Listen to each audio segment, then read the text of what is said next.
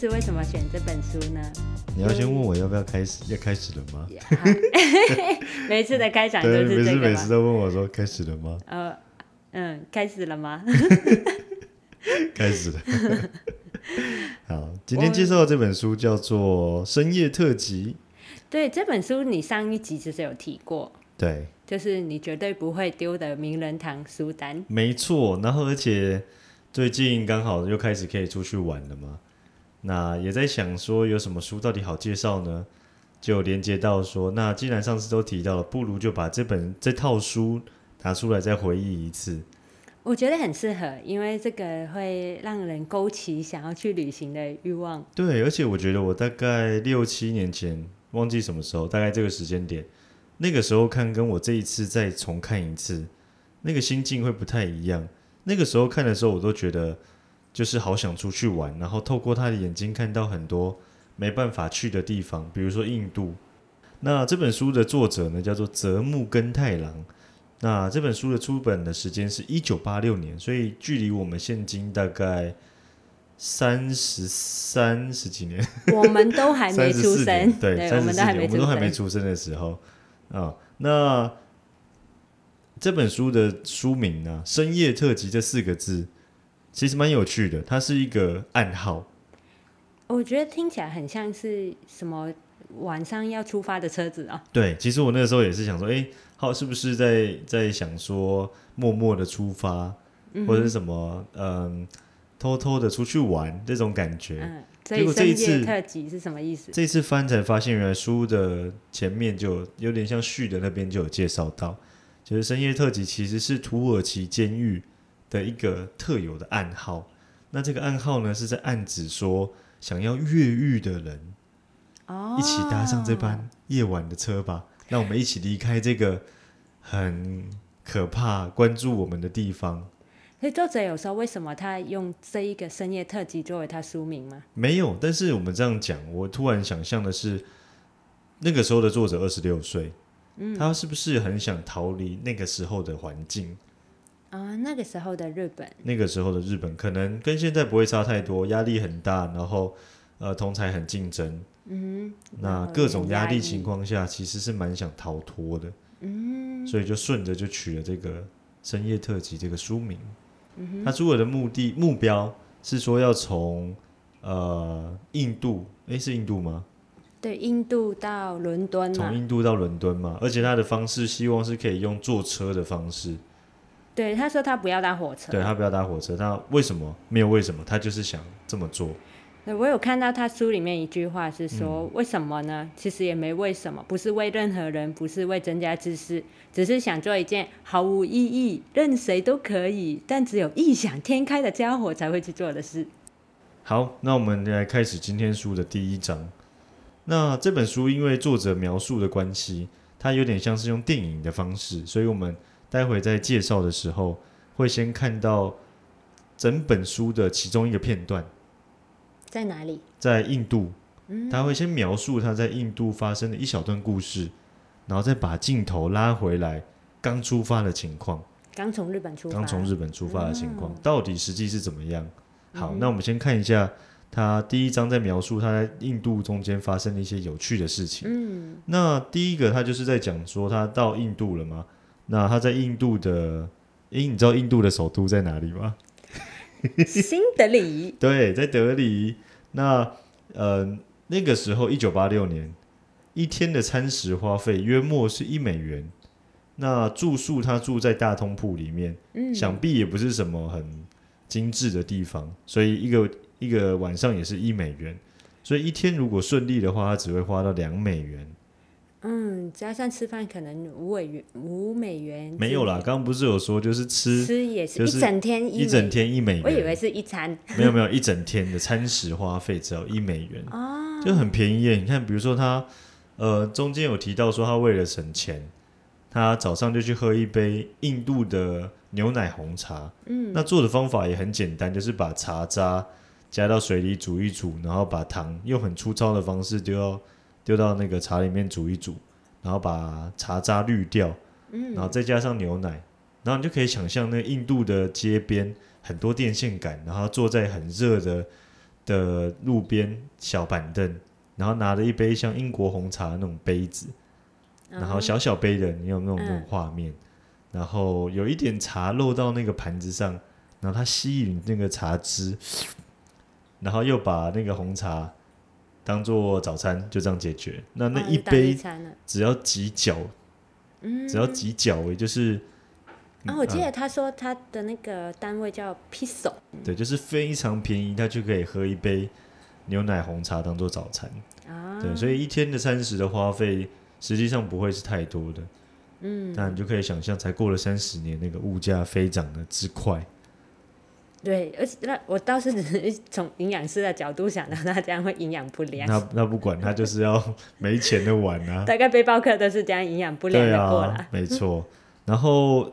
哎，那描述一下他一天的状况好了。刚刚讲完早餐嘛，这就是他的早餐，他就开始很悠闲的到处逛逛，因为旅游嘛，他又是背包客，他就是要尽量花他的时间。嗯，那中餐的话，他会怎么解决呢？他就会去买一个面包，那那个面包是橄榄面包，然后再加一个牛奶，就找一个公园的树荫下面，很悠闲的在一边吃他的午餐，听起来很像我们现在录。野餐的概念，对，很舒服，很舒服，很舒服，就可以想象那个画面，真的是很舒服。然后吃完之后呢，就到处逛逛。然后晚餐大概再吃一个七十日元的咖喱炖饭。嗯，那作者描述也是很简单，就是咖喱加很多蔬菜，嗯，然后淋在饭上，然后再配一碗热汤，大概就解决了这一个一天的餐食。嗯哼，对。然后呢，晚上回去房间睡觉嘛，因为一整天玩玩的，其实。夜晚如果要不花钱，嗯，然后应该是没什么好的选择，大概也就是逛逛，回去睡走走逛逛，你就会觉得无聊，就回去想睡觉啊。隔天早上起床，他隔壁床有一个叫做皮耶的人啊，皮耶听起来像法国洲人，对，没错，是一位法国人。然后他的描述是这样，他就早上起床，然后双眼空洞看着天花板。然后在聊天的过程中呢，得知他已经来出来旅游四年半了。嗯，那在印度不知道是他待的第几年。哦。然后他就躺在床上，眼神放空，空到如何呢？空到让人家觉得背脊发凉。是吸太多大麻？有可能。他前其实前面有描述说，他晚上回来饭店躺在床上的时候，隔壁的，就是你会听到隔壁的床友在咳咳的笑。那就是吸大麻吸太多，很开心。对，已经干掉了吧？我想。然后，对他看，然后早上起床，他看到他的临床的邻友这个皮耶双眼空洞，嗯，空洞到他觉得不可以再这样下去了。他觉得他那是太可怕，怕那是他的未来。对，没错，可能是想到我未来会不会也变成这样？嗯，旅游到没有目的这样。啊，嗯，对，所以当天他就就是。趁着他还有那个力气的时候，想要抵抗这件事情发生，赶快拎着行李、拎着家当，然后坐车，希望可以离开印度的市中心，前往下一站，跨越边际往巴基斯坦出发。所以他就开始他从印度到英国伦敦的旅程喽。对，如果是电影的话，你就会看到他可能在前往巴基斯坦的路上。发生了一点小事，然后画面变暗，拉回来，从他最一开始开始再继续演下去啊，就开始从日本出发。对，没有错。所以刚刚讲完了第一章，大概是这个画面。那第二章呢？这个标题叫做《黄金宫殿》。嗯，他要到哪里呢？他原本的设定就是从日本到印度，然后从印度到伦敦嘛，嗯，再从伦敦回日本。那所以他去买票的时候呢，他买印度的廉价航空。那那个卖票的柜姐就跟他说：“哎，你从日本到印度这个航班虽然不是顶贵，但是可以中途两站，你可以选两个点停留。嗯，那要不要？反正你也没有特别的目的，要不要就选两个点停留，玩个两三天，也是另外一番增长见闻这样子。啊，柜姐还不错啊。对，所以那作者就作者就想了想，觉得哎。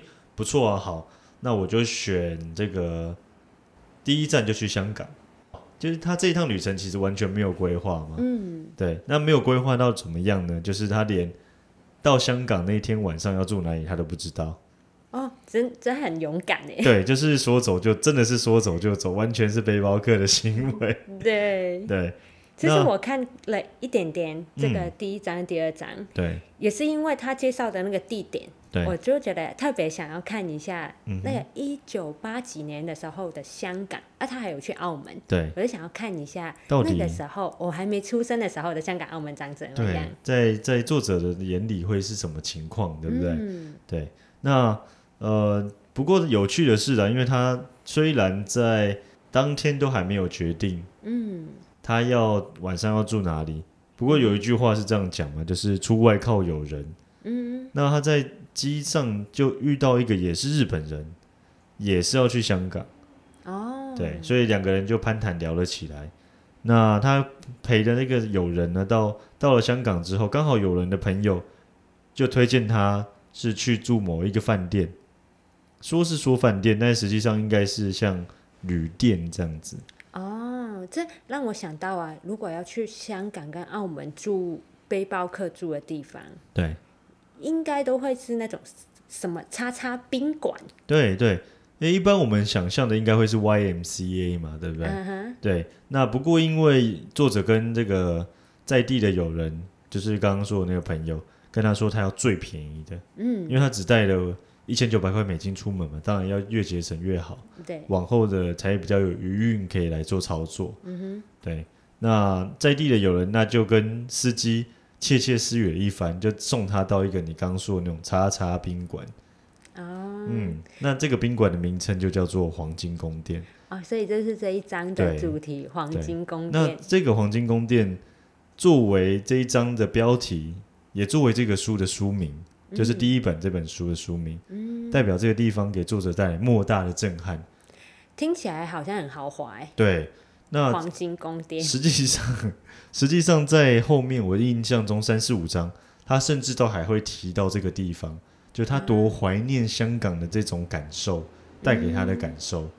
那你要不要介绍一下黄金宫殿是怎么样的一个宾馆？，好，那这个友人呢，请司机载他到黄金宫殿之后呢，他首先看到的映入眼帘的就是有一个守卫大哥，你可以想象，诶，有一个男子守在一个宾馆门口，那大概就会不是什么好地方了嘛，对，嗯就是你要检查身份才可以上去这样。嗯那经过他们沟通之后呢，这个守在门口的大叔就带着作者搭了电梯，经过了层层的门禁管制，那进到了，终于进到了这个黄金宫殿的里面。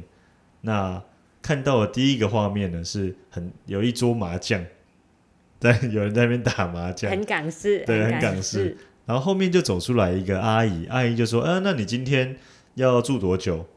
那作者跟他说：“可能没有什么计划。”嗯，阿姨问他说：“那你一个人吗？”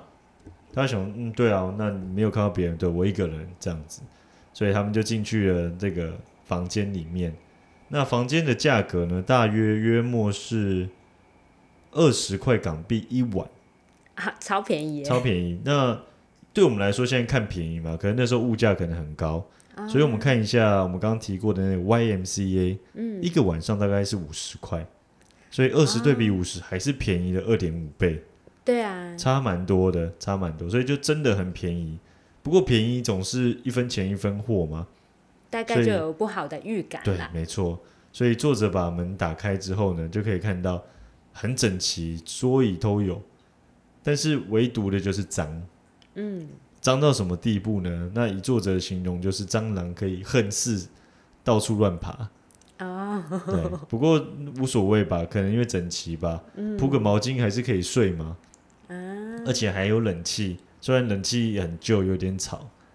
对啊，我记得作者，我看他的心境是，他看到那个门禁大门禁很多，然后暗暗的，他就已经很想跟那个大哥说，哎、我不想住了。已经觉得怪怪的啊、你就要带我去什么地方，而且又听不懂中文，感觉会两个人肾肾被卖掉的地方。两个人在那边交头接耳，然后带着我去一个门禁森严的地方，那怎么想都觉得很奇怪吧？那是什么原因让作者留下来呢？什么原因哦？我这边看到的，它的原因好像哦是因为那个窗帘布，一个红色的窗帘布打开，他就嗯决定他要住在这里。哦，他说，因为他看到了隔壁的大楼，嗯看到了很像素颜的香港。他的哦想象原本是像那种明信片上面维多利亚港很漂亮的香港对。然后他说他掀开那个房间的红色窗帘布，看到了有一对兄妹在看电视，嗯。然后看到正在忙着煮菜的妈妈，嗯。他就觉得哦，可以看到台呃香港的百姓的人生百态，哦。他就决定住下来。我看到的是这样子，好，对啊，我想应该也就是这种呃真实的情况吸引他吧。嗯对啊，不过你没讲，我也没有特别想。啊，嗯我是觉得很特别，因为他从很不想住到变成很喜欢那个地方，还把它哦命名成书名就是黄金宫嗯殿，嗯嗯嗯，所以我就嗯会好奇他为什么会想住进去嗯，我以为只是因为便宜啊。啊，好像不是，他实际上住了一天之后，他隔天有去别的地方询价。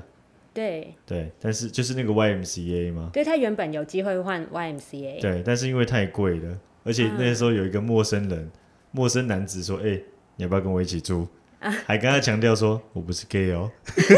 对对对，就是很想一起 share。他说：“你看多划算，五十块两个人住，一个人才二十几块而”已。对，没有那个 YMCA 有加价啦，一个人大概三十块，啊，对，对但还是比他还是比他块贵。贵，对，所以他最后还是觉得那就住继续住黄金宫殿没关系，嗯这，样。我看到他讲一句话，是他嗯真的很喜欢黄金宫殿，他觉得对没有住黄金宫殿很可惜，嗯，因为他说那个房间价钱便宜，环境又刺激，说得上是罕罕有的偶得珍品。什么偶的真这份发现让我感觉飘飘然。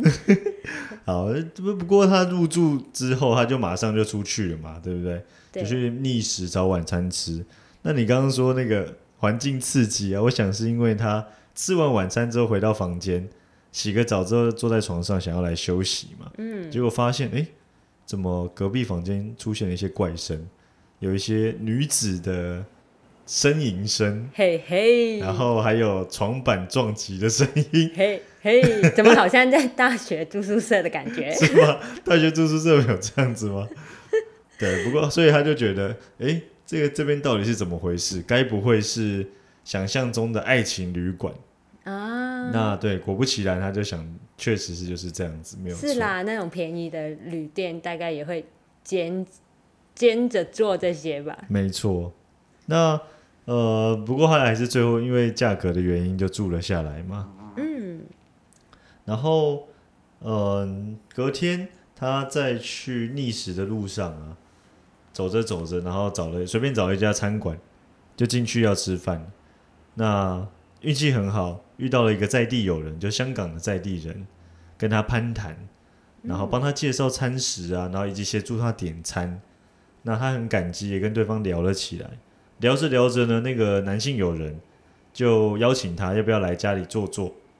那当然，在聊天的过程中，我们一定会说：“哎、那你今会不会很打扰啊？打扰你的家人啊他有强调自己是不是同性没恋有？？”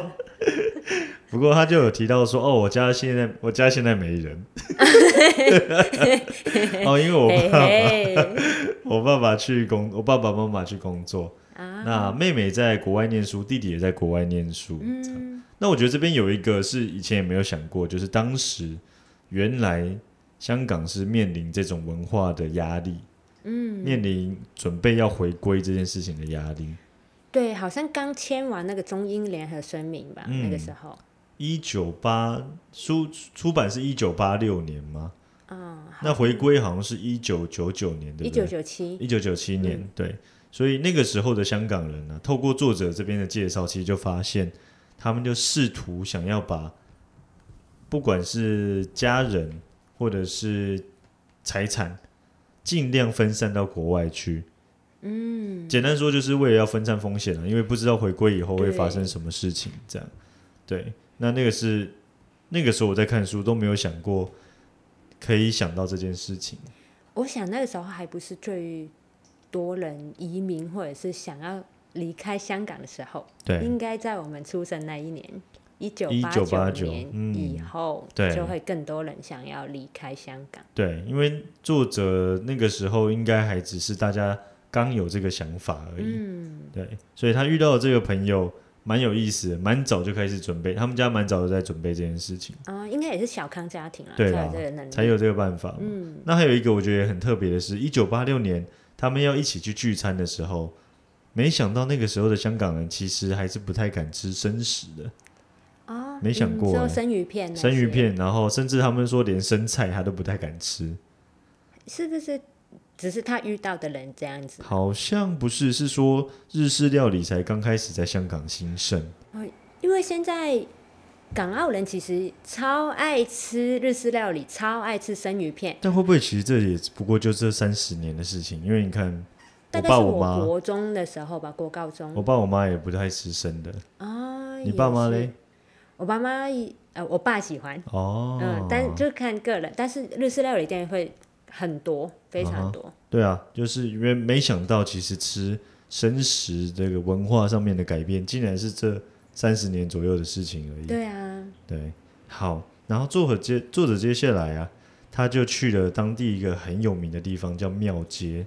嗯，那庙街呢，其实在我们台湾来想象就是夜市啊，对，我们好像也有去过。有去过一次，就是真的真的很挤很挤，local 那种感觉。对，就很很在地位很重嗯。这样子。那确实也很多好吃的。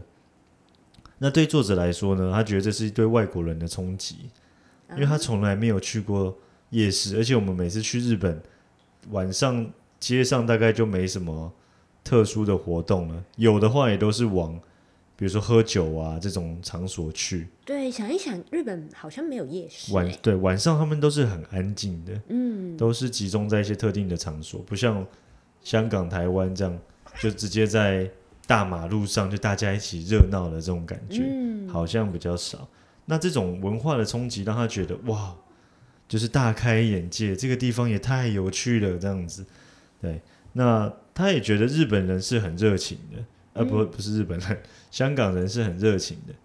对，我在想，可能是那个年代的香港人是比较热情的，嗯因为如果你现在去香港的话，或者是我在学生时代的时候去香港，其实大部分的人会觉得香港人是冷漠的，嗯，或是就就就不要有没事的话就不要来打扰我，不要来问路。嗯嗯嗯，我觉得可能时间的的演推进，嗯，总是大家的性格上面会有点改变吧。对呀、对，因为他说他那个时候的热情，他感受的概念是，除了夜市庙街这个带给他的的这种重力啊、热闹的气氛之外，他连甚至坐在路边吃一个小吃，嗯，隔壁不认识的人都默默的请他喝啤酒，他就觉得哇，真的是太棒了。我觉得现在可能会比较困难，真的要找到一个香港人愿意跟你主动攀谈，然后还邀请你去他家。嗯所以现在的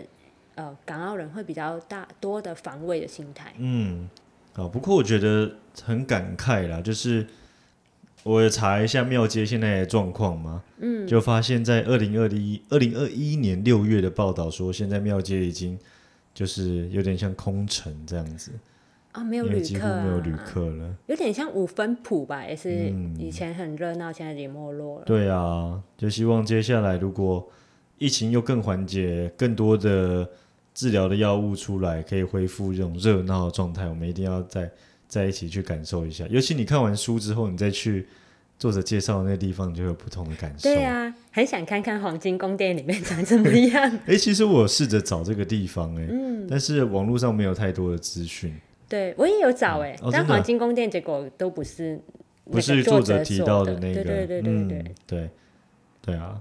然后，嗯，你说，呃，就是这一些文化嗯可能过了、没落了，其实就真的很难回来了。对，因为像作者介绍说，当初的庙街里面呢、很多比如说热闹的东西是有街头艺人，嗯，然后有卖药的，有耍蛇的，然后有路边在下象棋的，我想可能还带一点赌博，嗯，当然一定有小吃嘛。嗯，但是过了这波这波疫情再回来，还能是这些荣荣景吗？说不定内容都变了，对啊，就很可惜了。嗯，就很可惜，就这种都好像是传统的文化遗产这样子。嗯，对，那作者这边有一个感触是他一那个时候已经逗留在香港，其实两三周了。他原本只想留两三天，但是因为这些东西对他来说实在是太冲击了，实在太有趣了，所以他已经逗留了两三周。那留到最后变成怎么样呢？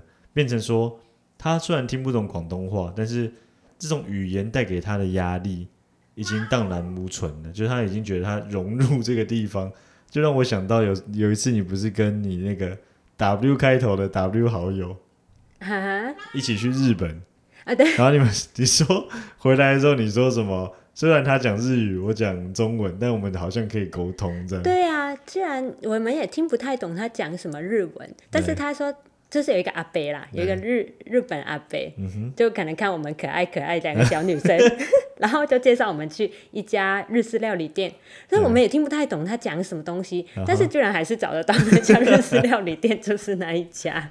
哦，幸好没有发生奇怪的事情。是的，他没有带着你们去说，哎、我们不然我们一起吃一餐这样。没有没有，他是一个那个民宿的老板啊。哦，哎、那回过头来讲这本书里面的内容啊，嗯刚刚不是说那个作者已经觉得语言不不是压力的，还已经学到一些广东话了，对，他还甚至学了一些广东话。那你要不要在这边来帮我们用正统的广东话介绍一下他学会的？比如说，他说：“你叫什么名字你叫咩名啊？？” 好，那第二个是多少钱？几多錢啊？第三个是这是什么？咩嚟噶？哦，好酷哦！我以为第四最后一个他会讲，你会讲说什么？呃，那個海妹啊，哦，哎、你你讲的还蛮准的，那個很美啊，这是什么？哎，的對確，應該是。會這樣子吧其？實廣東話就很有趣啊，很多种讲法。嗯，然后我最后看到他有跟他们黄金宫殿里面的小姐啊嗯就是有一些常常会来的小姐，他嗯哼。們可能就会认识嘛，對就开始聊天啊，玩一些游戏，对，然後看到那个老板跟那个小姐會鬥作者，啊哈，他们在玩一个写字的游戏。首先先写了一些一二三四五六七八九零这样子，嗯，可能圈一些数字，然后好像是测个性的那一种数字游戏吧。哦嗯，然后他就写了一些嗯中文，然后一开始是写说哦，你是一个心胸开阔的人，然後對哦，作者很開始你說對對對，這我是個那个小姐叫他写那些数字之后，用他写数字的这些概念去帮他做人格分析，对，类似的。嗯嗯嗯，可能也只是逗他，或者是那种就是好玩的，好玩的，雜志裡面介绍的，有点像占卜那种感觉。然后呃，一开始就很开心嘛，说哦，對、我是心胸开阔的人。对，然后呢，呃，又说什么哈 handsome，他听到 handsome 啊，這樣子，對他听到那个小姐好像跟他说，哦，你是一个 handsome 這樣，對對他觉得哎，对啊，嗯他覺得 handsome，我很呃帥嗎？很开心。然后其实是講鹹濕，就 是是什么意思？咸湿，哦，很色，就是说他很。色，對對對，哦然后后来又逗他，然後嗯，寫孤寒。对，然后我觉得作者好像误解了孤寒的意思。为什么孤寒不就是说一个人就在讲，因为刚刚在讲个性嘛，嗯，所以很直接的、很直接的连接，就是他应该在讲说我是一个很孤高，或者是很难亲近，或者是很孤僻的人。对，然后作者就说：哇，我看到这个字觉得好震撼啊！对啊，就是因为我觉得他可能，如果是我，我會想象啊，你可能说中了我内心的某一个点。没错。对，那你想知道孤寒是什么意思吗？不是就是这个意思吗？孤寒是什么意思？的意思就是很小气、很吝啬的意思。哦，原来是这样，孤寒獨縮就是很、很小气的意思。哦，我一直以为他是在讲他的个性呢。我觉得作者就是误以为说啊，是不是说我会注定很孤独啊、哦寒冷啊什么的？結果其实是讲说他小气啊，哦，对，因為不他願意花钱、啊。不願意，對，一直不愿意花錢，可能因为是他跟那个小姐玩，对不对？对啊，但那个小姐的身份有点像陪侍嘛，嗯，他可能一直觉得说，你都来住这么久了，你竟然没有花钱，对花钱邀请我陪你这样子，嗯，那你这个小气的人，这样，对，觉得很好笑，他们在逗他啦。哦原来如此。啊，哇，这样不知不觉讲了四十分钟，哎，呃對啊，聊的这本书很好聊啦，很好玩。啊，就带着我们去旅游，在这个还没有办法旅游的时间点。其实我很想今天就也讲澳门呢，但是好像可以留到下一次聊啊。可以留到下一次聊。我们哎可以，澳门，我的故乡。对啊，我们就可以把澳门讲得更精彩一点，不用这么有时间的压力。好啊好啊，那我们今天就到这边，，OK，好，拜拜，拜拜。拜拜。